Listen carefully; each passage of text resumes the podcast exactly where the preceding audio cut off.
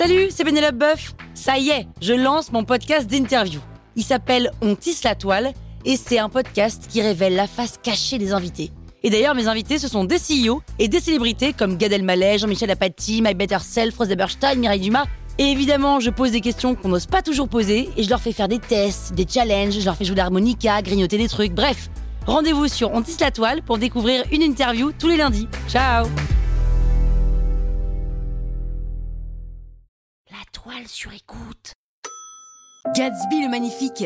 Ah ouais ouais ouais, bah c'est un film. C'est pas un livre si Non, c'est un film. Vous écoutez Krusty Book, le podcast qui résume les livres en vous spoilant le hook.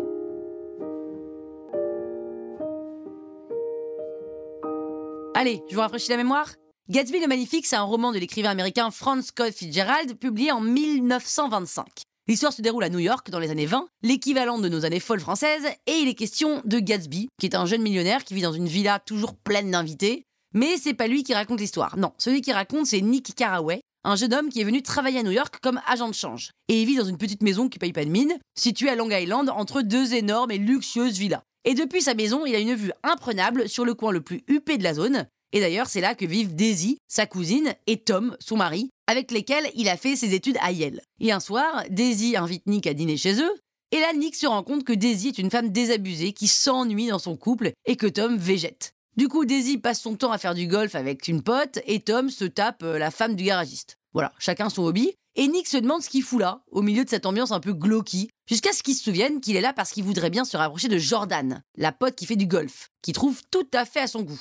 Et d'ailleurs, c'est Jordan qui parle la première de Gatsby à Nick. Et elle est étonnée qu'il ne connaisse pas cet homme qui est en fait son voisin et dont tout le monde parle. Parce que Gatsby, c'est un peu un mystère. On ne sait pas vraiment d'où il vient, ni comment il a fait pour devenir si riche. Alors forcément, les rumeurs les plus folles circulent sur son passé et sa fortune. Même au sein de sa propre maison. Et tout ça titille évidemment la curiosité de Nick, qui a très envie de découvrir ce personnage, et ça tombe bien puisqu'il finit par recevoir une invitation pour passer la soirée chez Gatsby. Et les deux hommes se lient d'amitié lors d'un trajet en voiture où Gatsby lui raconte sa vie ses parents de la bourgeoisie du Midwest, son éducation à Oxford, le décès de toute sa famille, ses voyages en Europe, son expérience dans l'armée. Et Nick se méfie, mais vu les preuves que Gatsby apporte, il trouve que tout ça a l'air plutôt vrai. Nick apprend surtout que si la maison de Gatsby se trouve en face de celle de Daisy, c'est pas un hasard. Plus jeunes, ils ont été ensemble et Gatsby aimerait que Nick arrange une entrevue avec Daisy, ce qu'il fait. Et le jour de ce rendez-vous, Daisy le reconnaît et tombe peu à peu sous son charme. Et le charme de son argent aussi, hein, évidemment. Et finalement, Nick apprend que Gatsby s'appelle en réalité James Gatz, qui vient du Dakota et que ses parents étaient de pauvres fermiers. Et c'est son ambition qui l'a mené jusqu'à cette richesse. Et un jour de canicule,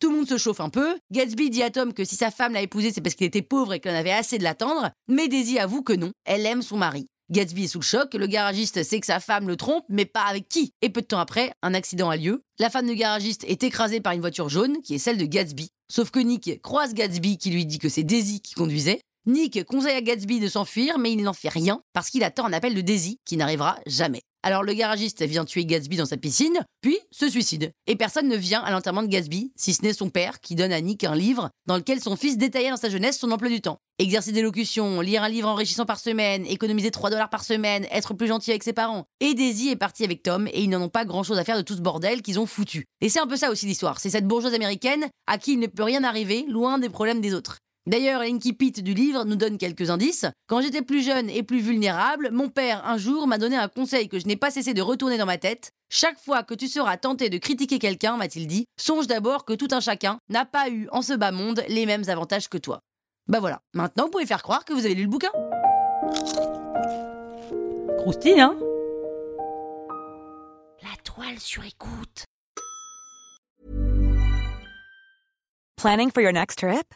Elevate your travel style with Quince. Quince has all the jet setting essentials you'll want for your next getaway, like European linen, premium luggage options, buttery soft Italian leather bags, and so much more. And is all priced at 50 to 80% less than similar brands. Plus, Quince only works with factories that use safe and ethical manufacturing practices. Pack your bags with high-quality essentials you'll be wearing for vacations to come with Quince. Go to quince.com slash pack for free shipping and 365-day returns.